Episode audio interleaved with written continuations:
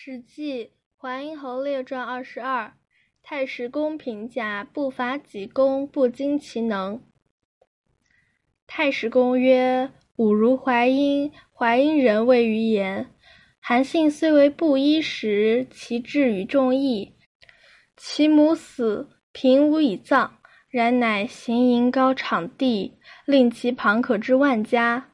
于是其母冢良然。”假令韩信学道谦让，不伐己功，不精其能，则庶几载。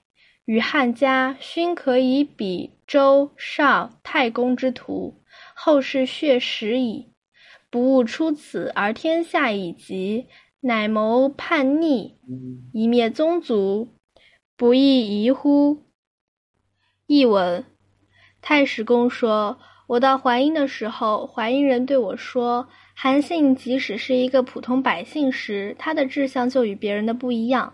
他的母亲死了，家里贫穷的没有可以用来安葬的东西，然而他却去寻找又高又宽广的墓地，使得这地方旁边可安置一万户人家守冢。我看过他母亲的坟墓，确实这样。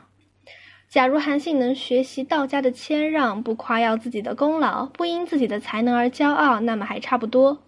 对于汉朝天下功勋可以比得上周公、少公以及太公这一辈人物，后代就可以得到享祭的血食。不极力向着这方面去做，而在天下已经太平的时候却谋划叛乱造反，被诛灭宗族，不也是应该的吗？详解。太史公曰：“吾如淮阴，淮阴人谓于言。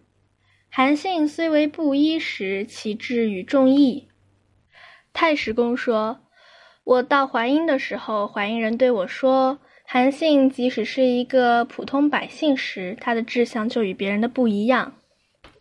如去道魏通魏对什么说？其母死。”平无以葬，然乃行营高场地。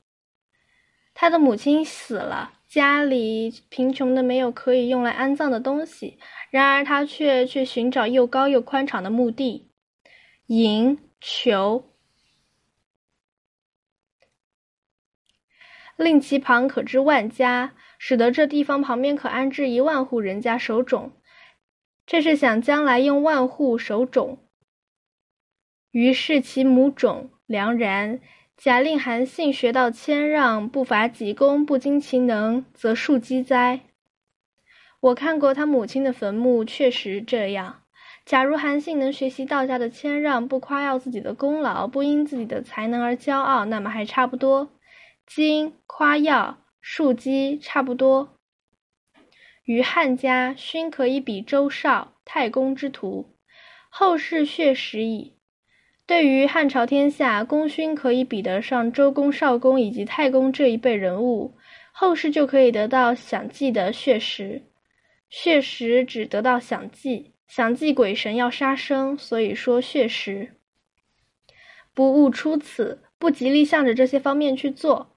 务，古务字从毛，从铺，从立，本意指专利从事，致力追求。此。指学道谦让，不伐己功，不精其能，而天下已极，乃谋叛逆；而在天下已经太平的时候，却谋划叛乱造反。即和指太平，叛通叛，一灭宗族，不亦宜乎？被诛灭宗族，不也是应该的吗？宜应当应该。